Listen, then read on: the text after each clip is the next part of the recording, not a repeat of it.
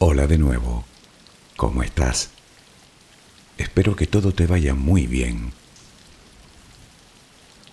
Hoy quisiera complacer a tantos de ustedes que me piden que les hable del cosmos. Honestamente te confieso que de paso me complazco yo también, porque es que me parece un tema de lo más interesante. Tal vez no seas tú una de esas personas. Bueno, en ese caso tengo que decir que lo siento muchísimo. No sabes lo que me gustaría que pudieras ver en el universo la belleza que veo yo. No obstante, si tienes la intención de cambiar de audio, déjame antes decirte que hablar de esas cosas brillantes que pueblan el cielo de noche es hablar también del lugar donde todo comienza, o al menos casi todo, como por ejemplo nuestra propia existencia. Sí, la tuya y la mía, y la de todo el mundo. En el fondo es hablar de la conexión que existe entre el universo y tú, y mucho más directa de lo que llegas siquiera a imaginar. Piensa un momento en el mundo, con todo lo que contiene. Prácticamente todo inició su andadura en una estrella. ¿No te lo crees?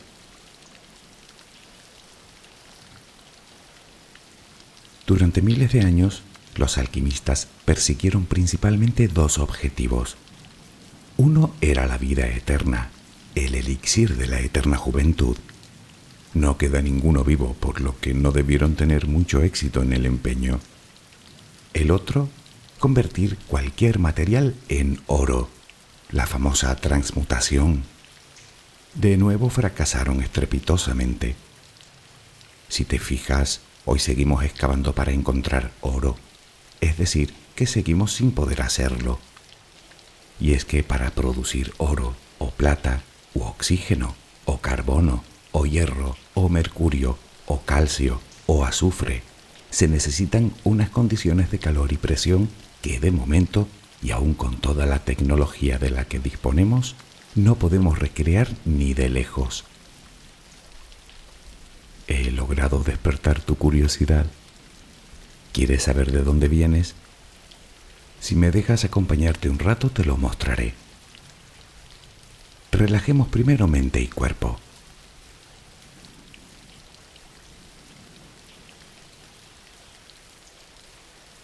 Adquiere la posición que prefieras para dormir. Lo importante es que estés cómoda o cómodo. Puede que no encuentres esa posición ahora.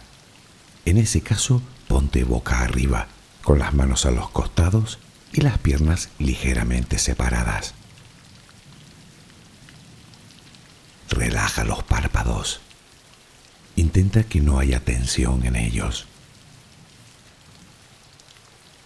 Primero realizaremos dos o tres respiraciones profundas, tomando el aire por la nariz y soltándolo por la boca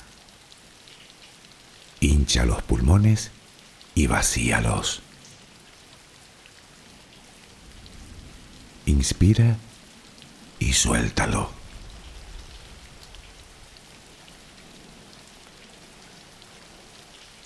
Ahora haremos una inspiración por la nariz, mantendremos el aire un par de segundos, durante los cuales mostraremos gratitud por lo que somos, por lo que tenemos, lo que el universo nos ha dado y por lo que nos ha de dar. Luego suelta el aire también por la nariz. Repítelo dos o tres veces más. Cada vez que exhalas, notas cómo te vas vaciando de todo lo malo y negativo de tu vida y tu cuerpo se va relajando más y más. Inspira Retén el aire y suéltalo. Deja que salga todo lo que te contamina. Inspira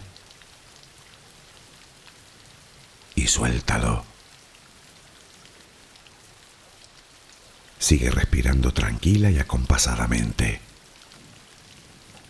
Intenta hacer la respiración abdominal dejando que sea el estómago lo que se balancee con cada respiración.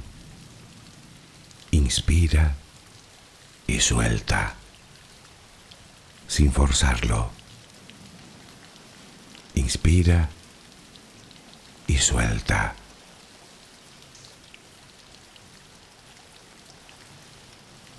Ahora piensa en tus pies, apoyados sobre la cama. Notas cómo se van relajando cada vez más.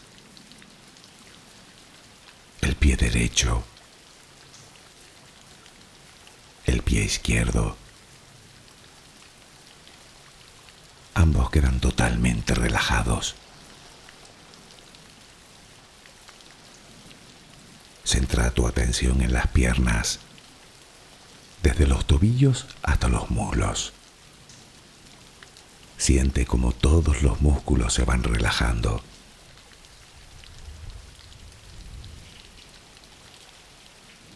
La pierna derecha queda completamente relajada. La pierna izquierda se relaja también. Notas como tus extremidades inferiores han quedado completamente relajadas.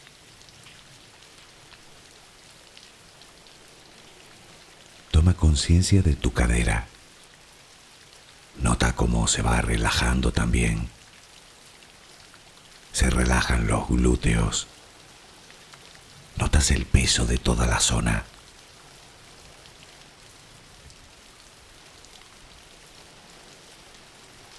Piensa ahora en tu abdomen y en cómo los músculos de esa zona se van relajando también. Nota el alivio con cada exhalación.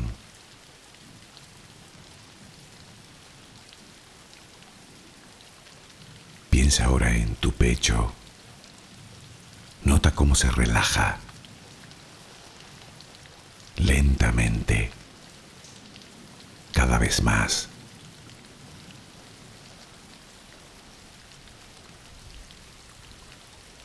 Centra tu pensamiento ahora en tu espalda y en todos los músculos que la cubren,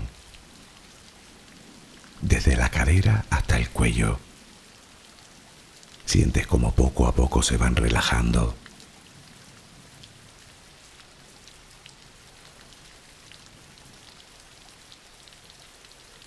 percibes como los hombros también se relajan.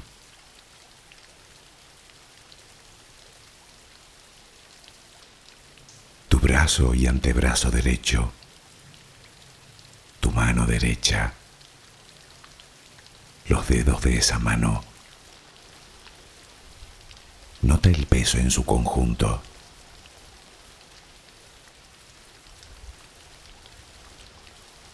tu brazo y antebrazo izquierdo, tu mano izquierda, los dedos de esa mano. Nota el peso.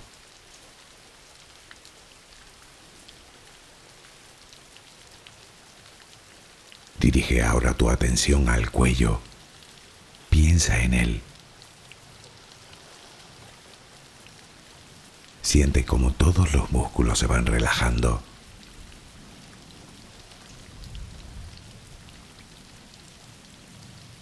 Tu mandíbula. Tus mejillas. Tus párpados. Tu frente. se van relajando más y más todas las partes de tu cara y tu cabeza.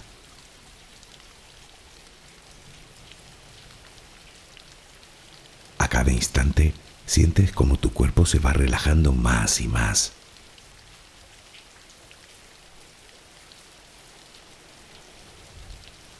Ahora vuelve a tu respiración.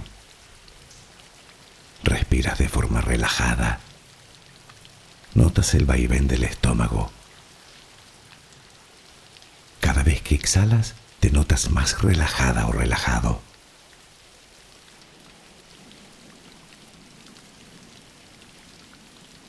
Ahora frente a ti aparece una luz.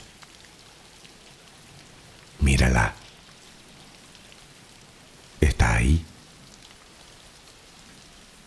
Es como si viniera de todos lados.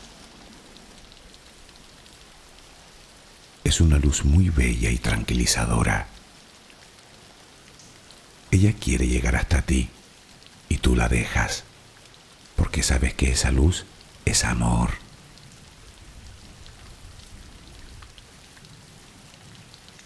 Notas cómo impregna cada parte de ti.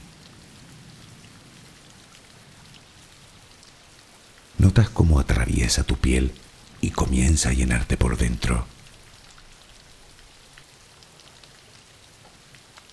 Sientes cómo te va llenando de paz, cómo te va llenando de tranquilidad, cómo te va llenando de amor.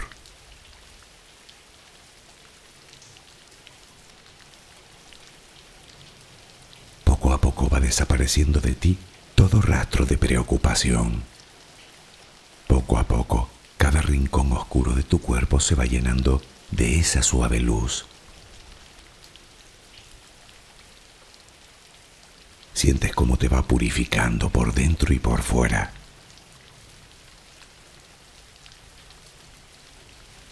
Tomas conciencia de que todo lo que hay en tu interior es serenidad y que ahora mismo no hay nada que temer, porque nada hay que pueda perturbarte. Tal es el poder de esa luz. La energía más poderosa del universo entra y sale de ti, te inunda, te protege, te enriquece,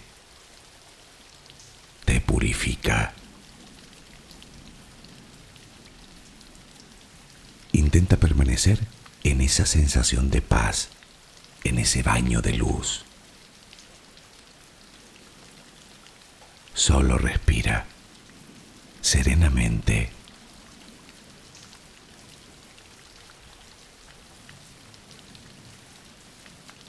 Piensa por un momento en tu edad. Es intrascendente si tienes más o si tienes menos.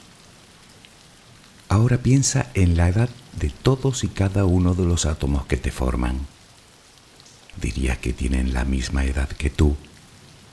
Pues no tienen mucha, muchísima más. Pero entonces, ¿de qué edad estamos hablando? Bien, para dar respuesta a esta pregunta te propongo conocer una historia, la historia concreta de uno de esos átomos. Pongamos como ejemplo un pequeño y humilde átomo de hierro que tengo ahora mismo en un glóbulo rojo de mi sangre. Con toda seguridad me llegó desde un animal o desde un vegetal es decir, que antes de mí ya estuvo en otro ser vivo. Pero ese átomo lleva aquí tantísimo tiempo que a saber cuántas veces habrá estado en la cadena alimentaria. Quizá una vez pudo formar parte de un dinosaurio o de otro animal o planta aún más antiguos. Y antes pudo esperar durante millones de años en el fondo de algún mar primitivo y mucho antes pudo estar en las profundidades de la Tierra y ser expulsado al exterior por un volcán en forma de magma, junto con otro montón de materiales. Pero ¿desde cuándo lleva aquí? Bueno, lo más probable es que ese átomo lleve en la Tierra desde que se formó el planeta, unos 4.500 millones de años. La pregunta que sigue es, ¿cómo llegó hasta aquí?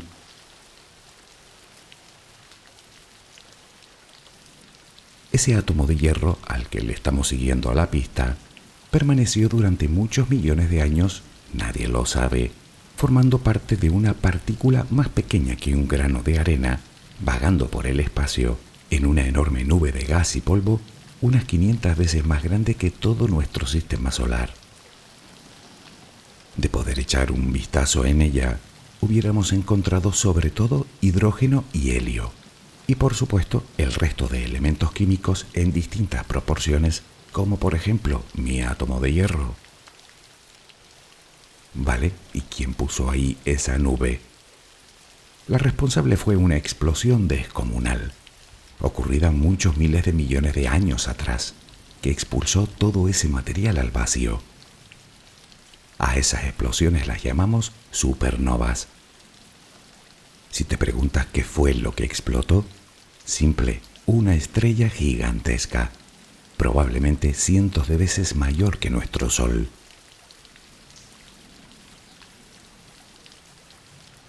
Pero volvamos a la nube de gas y polvo, donde se encuentra precisamente ese átomo de hierro que ahora tengo en mi cuerpo y que honestamente le estoy tomando cierto cariño. Algo debió suceder para que esa nube en la que estaba se contrajera. Pudo ser otra explosión cercana o una estrella que se acercó demasiado. El caso es que a partir de ese momento la gravedad se hizo con el control por lo que esa nube comenzó a contraerse y a acumularse, digamos, en un punto. Casi todo el gas y la materia terminaron en una esfera central que entre más grande se hacía, más gravedad generaba, por lo que más material atraía hacia sí. Pequeños restos quedaron girando en torno a ese centro en algo que podríamos comparar a un disco.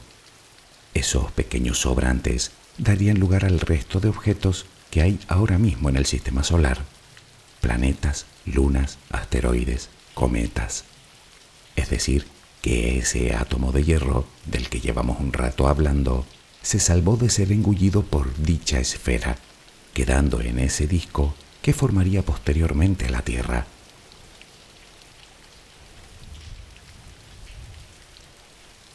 ¿Y qué ocurrió con la esfera central? Bien, tenemos una enorme bola de gas, principalmente hidrógeno. La gravedad cada vez la comprime más, haciendo que la presión y el calor aumenten más y más en su centro. Cuando la temperatura del núcleo llega a los 10 millones de grados, comienza la magia. Bueno, no es magia. Su nombre correcto es reacción termonuclear. Acaba de nacer el Sol.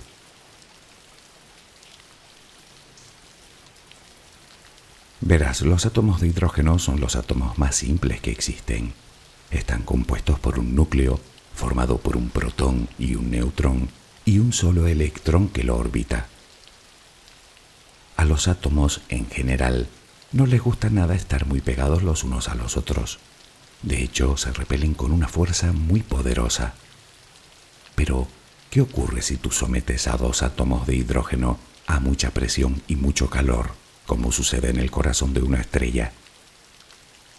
El calor hace que se muevan mucho más rápidamente y la presión los obliga a hacerlo muy cerca los unos de los otros. Esto produce que de vez en cuando dos átomos de hidrógeno choquen y se unan, formando un átomo de helio. Se le llama fusión termonuclear. Como curiosidad, te contaré que el sistema que utilizamos en la Tierra para extraer energía atómica es la fisión nuclear. Mientras que la primera, la fusión, une átomos, la segunda, la fisión, los rompe, liberando también gran cantidad de energía. En este caso utilizamos átomos muy complejos y muy inestables, como el uranio. La única forma que tenemos de fusión nuclear en la Tierra la desarrollamos en la bomba H, la bomba de hidrógeno. Ese maldito engendro crea las condiciones mismas del Sol, arrasando todo a su paso. Y sabes lo más sorprendente, que para esa destrucción no necesita más que la cantidad de hidrógeno que cabría en un globo de cumpleaños. Imagina lo que puede suceder en el interior del Sol con un diámetro de casi un millón y medio de kilómetros.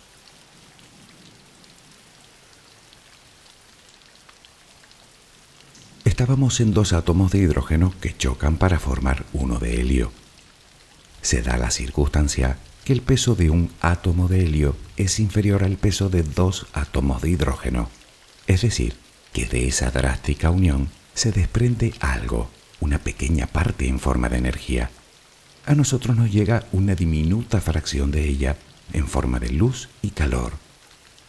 Para que te hagas una idea de su poder, nuestro Sol produce tanta energía en un solo segundo como toda la utilizada en la historia de la humanidad.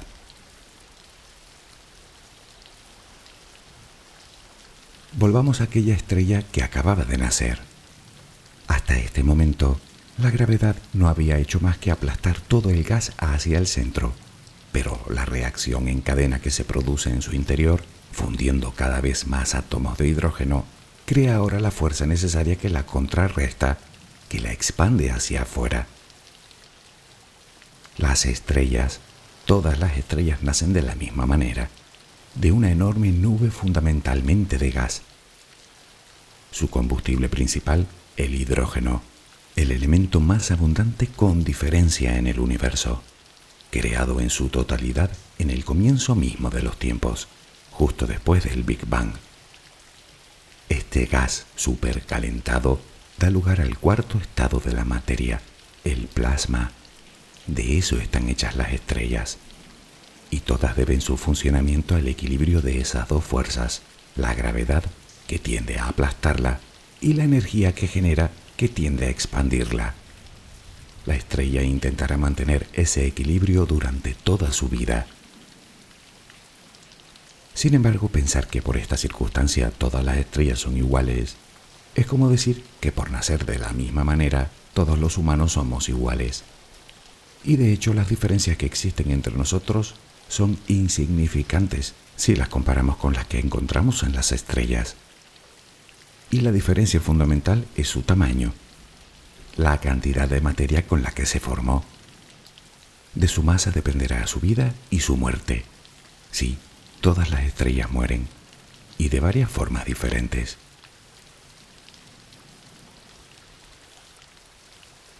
Catalogar las estrellas nos llevaría demasiado tiempo, así que simplificaremos mucho y aunque parezca un poco macabro, las clasificaremos precisamente por cómo afrontan el final de sus vidas, que por otro lado tiene una relación directa con su tamaño. Para empezar nos encontramos con estrellas, digamos, fallidas. Son muy pequeñas, no acumularon la suficiente masa que creara la gravedad necesaria, por lo que en su centro nunca llegó a darse la fusión del hidrógeno. Digamos que como estrellas nunca se encendieron. Son las llamadas enanas marrones. Prácticamente son invisibles, pues la luz que emiten es casi nula. En realidad, algunos afirman que ni siquiera llegan a la categoría de estrella. Imagínate un Júpiter 20 o 30 veces mayor. Pues algo así.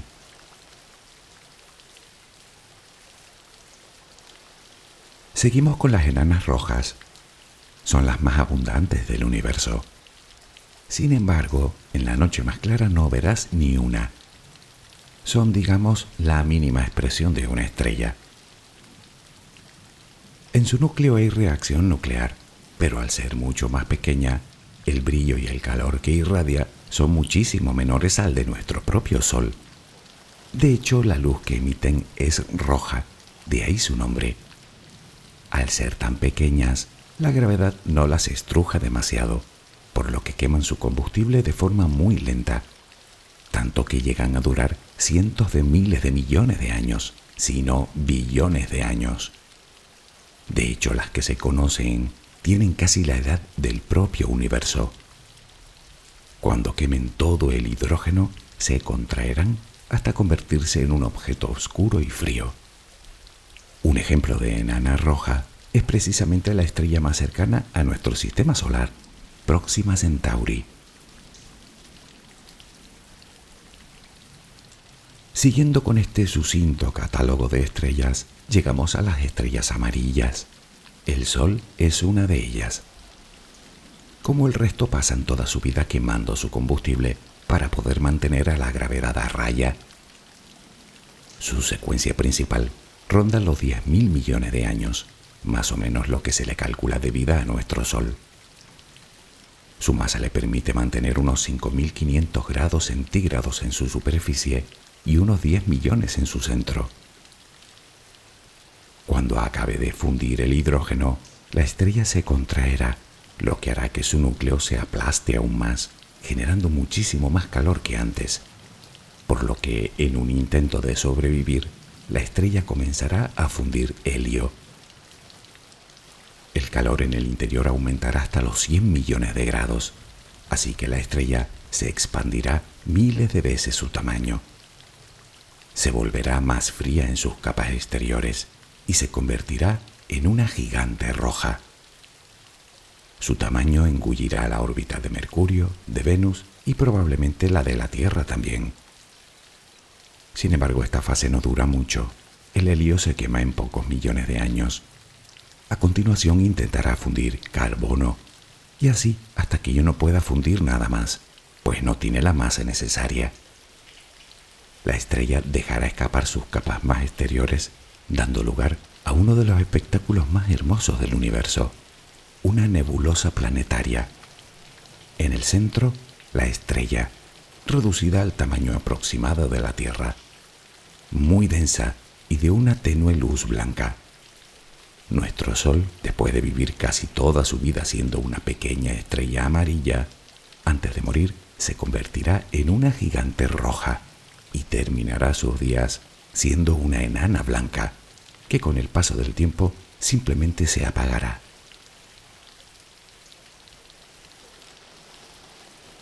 ¿Sabías que dentro del Sol cabrían cómodamente un millón de tierras? A nosotros nos parece enorme pero lo cierto es que depende con qué lo compares. Si lo haces con las estrellas más grandes y luminosas, no pasa de farolillo de feria. ¿Te imaginas una estrella tan grande que abarque hasta la órbita de Júpiter? Son tan descomunales que su brillo puede ser millones de veces mayor al de nuestro Sol. Y su color va desde el blanco, las menos grandes digamos, hasta el azul en las mayores. Por eso su nombre, gigantes azules o hipergigantes azules. Estas son las estrellas a cuyo final le debemos nuestra existencia.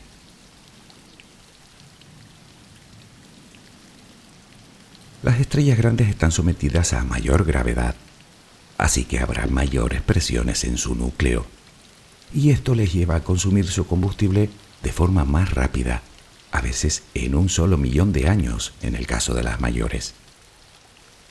Quiere decir que si eres una estrella, cuanto más grande seas, más calor generas y en consecuencia más brillante serás, pero menos tiempo vivirás, aunque eso sí, más espectacular será tu final.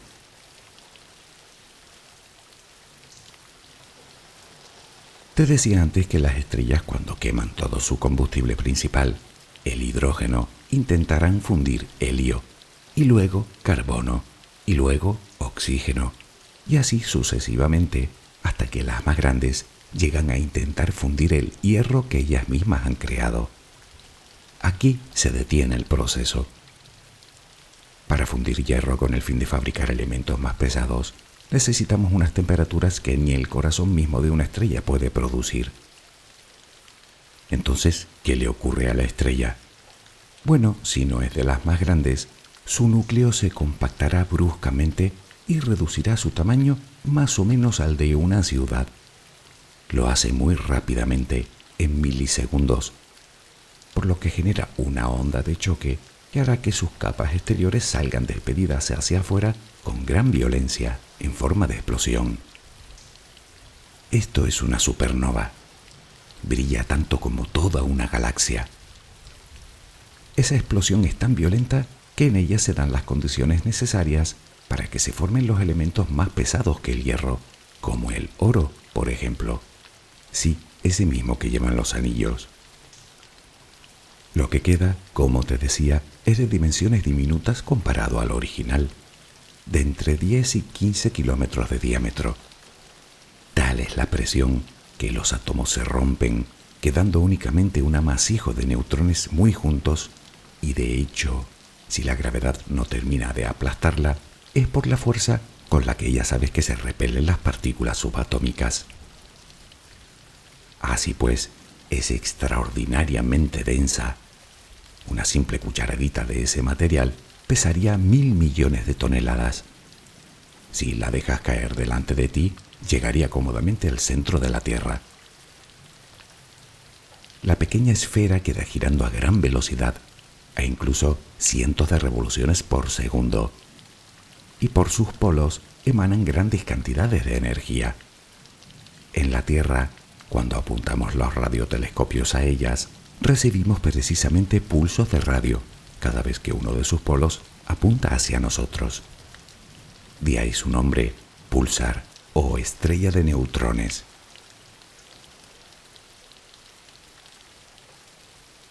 Pero, ¿qué sucede con las estrellas más grandes de todas? Las hipergigantes azules. Bueno, piensa que todo funciona del mismo modo hasta que llegamos a ese punto en el que la estrella no puede seguir fundiendo ningún elemento más. La diferencia con las anteriores es obviamente su mayor masa, es decir, que el núcleo que queda es más grande y en consecuencia más pesado. En estos casos, la fuerza de repulsión de las partículas subatómicas no es suficiente para sostenerlo, por lo que la gravedad termina ganando la partida. Como cabe esperar, el núcleo de la estrella implosiona también, pero lo que queda no es del tamaño de una ciudad, ni de un barrio, ni siquiera del tamaño de una casa. Lo que queda es más pequeño que un guisante. Sus capas exteriores también salen despedidas por la onda expansiva, dejando una nube de gas y polvo. Pero, ¿y qué hay del centro? Bueno, reduce el Sol al tamaño de un guisante y verás lo que pasa. La gravedad que genera en un punto tan pequeño es tan inmensa que crea un agujero en el espacio-tiempo.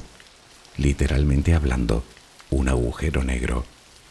Lo que sucede en su interior aún es un misterio.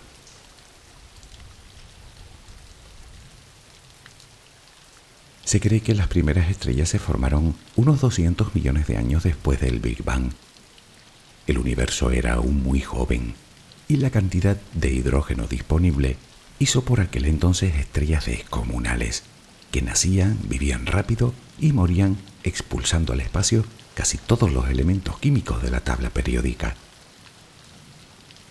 Hoy sabemos que hay más estrellas en el universo que granos de arena en todas las playas de la Tierra. Todas las que vemos, tanto a simple vista como con telescopios, están dentro de nuestra galaxia. Entre 200.000 y 400.000 millones de estrellas se calcula que tiene, solo la Vía Láctea, como para estudiarlas todas. Pues hay más de 100.000 millones de galaxias.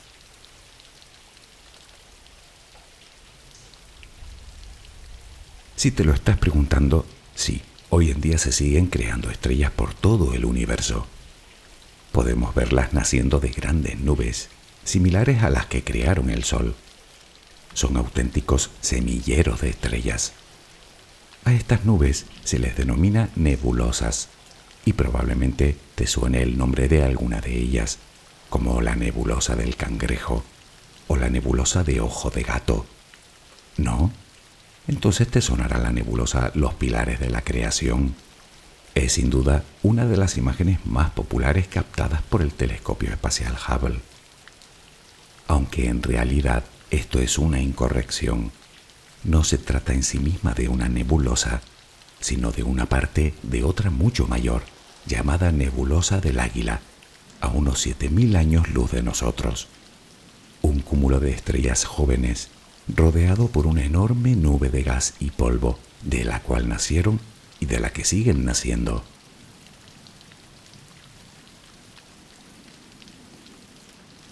A veces me pregunto qué pensarían nuestros ancestros cuando miraban al cielo durante las noches. Durante casi toda la historia de la humanidad, las estrellas fueron todo un enigma. Y con todo su misterio, intentamos entenderlas desde tiempos remotos observándolas. Hicimos mapas con ellas los llamamos constelaciones, que marcaban el rumbo, que contaban la historia, que daban pábulo a los dioses, que vaticinaban el futuro. La primera carta estelar fechada que se conserva data de hace unos 3.500 años, egipcia. Desde aquí y a simple vista, naturalmente solo hemos podido ver las estrellas más brillantes. Sirio, sin ir más lejos, llamada también Alpha Canis Majoris. Es la más brillante del cielo nocturno. Existen evidencias que era conocida por los egipcios, los mayas, los sumerios, los griegos, los hindúes y hasta por los polinesios. Hoy sabemos que en realidad Sirio no es una estrella, sino dos, una estrella binaria, a unos 8,6 años luz de nosotros. De hecho es lo común encontrar sistemas con dos, tres, incluso más estrellas. Por cierto, ¿sabías que hay quienes afirman que el Sol también tiene una estrella compañera? ¿Una hermana? ¿Dónde está? Te preguntarás. No te creas, alguno hay que la está buscando. Podría ser una enana roja o una enana marrón, por lo que sería muy difícil de encontrar. En cualquier caso, ya hace mucho que tiene nombre, Némesis. No obstante, lo que parece más probable es que el Sol sí que tuvo una compañera, pero hace mucho tiempo. Se cree que pudieron formarse juntas, pero demasiado lejos la una de la otra, por lo que la gravedad no pudo mantenerlas unidas y terminaron siendo dos estrellas independientes.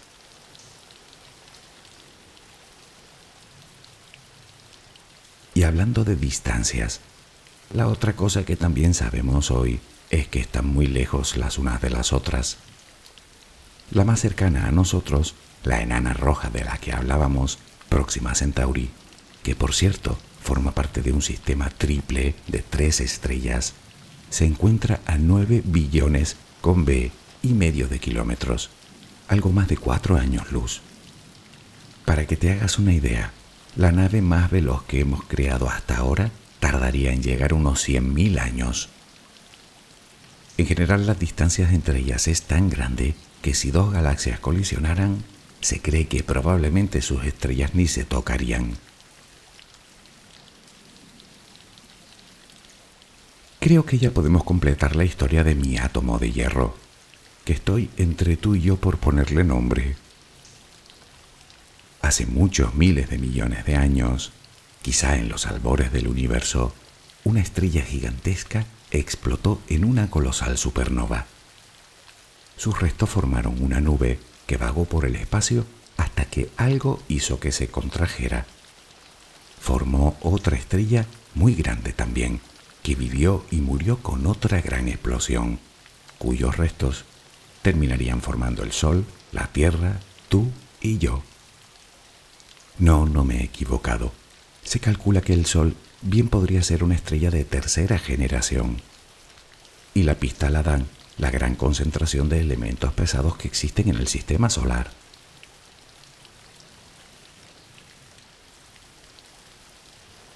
Nadie sabe con certeza si fue así, y de todos modos, tampoco te sabría decir en cuál de las dos estrellas se creó este simpático átomo de hierro. Pero lo que sí sé es que su vida, al menos hasta ahora, no solo ha sido larga, sino de lo más apasionante. Pero, ¿y qué será de él cuando ya no esté en mí? Continuará de un lado para otro durante miles de millones de años hasta que el Sol lo reclame. Algún día se encontrará en las capas más externas del Sol, cuando éste crezca en gigante roja y engulla a la Tierra, y será expulsado de nuevo al vacío pero esta vez no de forma violenta, sino suavemente. Llegará el momento en el que este átomo vuelva a formar parte de otra nebulosa, pero esta vez tan poco densa que por sí sola no podrá formar nada, donde permanecerá. Bueno, quién sabe. Puede que algún día lejano la gravedad de otro cuerpo celeste lo atrape y comience una nueva vida, o puede que se quede vagando por el espacio hasta el final mismo de los tiempos. ¿No te parece a ti curioso todo esto?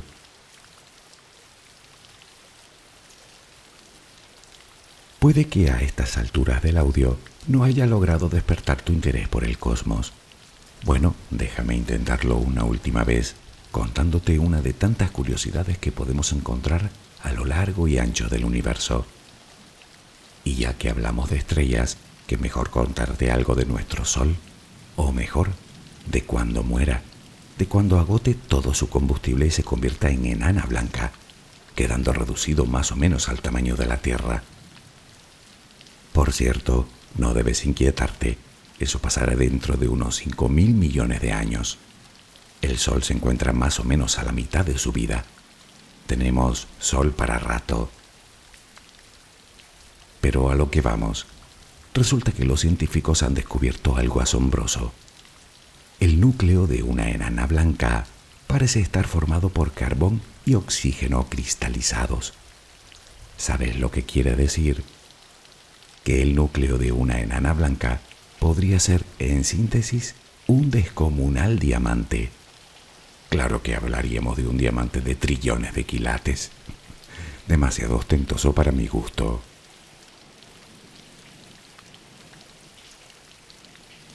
He intentado dar un breve repaso a esas cosas que puedes ver en el cielo de noche y lo he hecho siguiendo los pasos de un minúsculo átomo de hierro que tengo ahora mismo en un glóbulo rojo y que tal vez mañana ya no tenga. Porque si lo reflexionas un poco, ni siquiera puedo considerarlo mío. En todo caso yo soy tan solo su depositario temporal, porque lo cierto es que él vivirá eones después de mí y podría haber contado la historia de un átomo que estuviera en tu cuerpo, aunque no creo que hubiera habido mucha diferencia, porque a buen seguro habría sido igual de apasionante.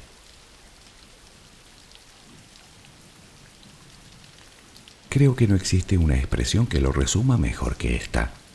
Tú y yo somos polvo de estrellas. Sin embargo, yo me quedo con otra reflexión. Si lo piensas, Algún día los átomos de tu cuerpo y del mío y del de todos los seres vivos que hayamos hollado este mundo terminarán flotando de nuevo suavemente por el espacio, juntos en la misma nube. ¿Sabes lo que significa, no? Que ni entonces podrás librarte de mí. Espero que mañana tengas una maravillosa jornada. Que descanses. Buenas noches.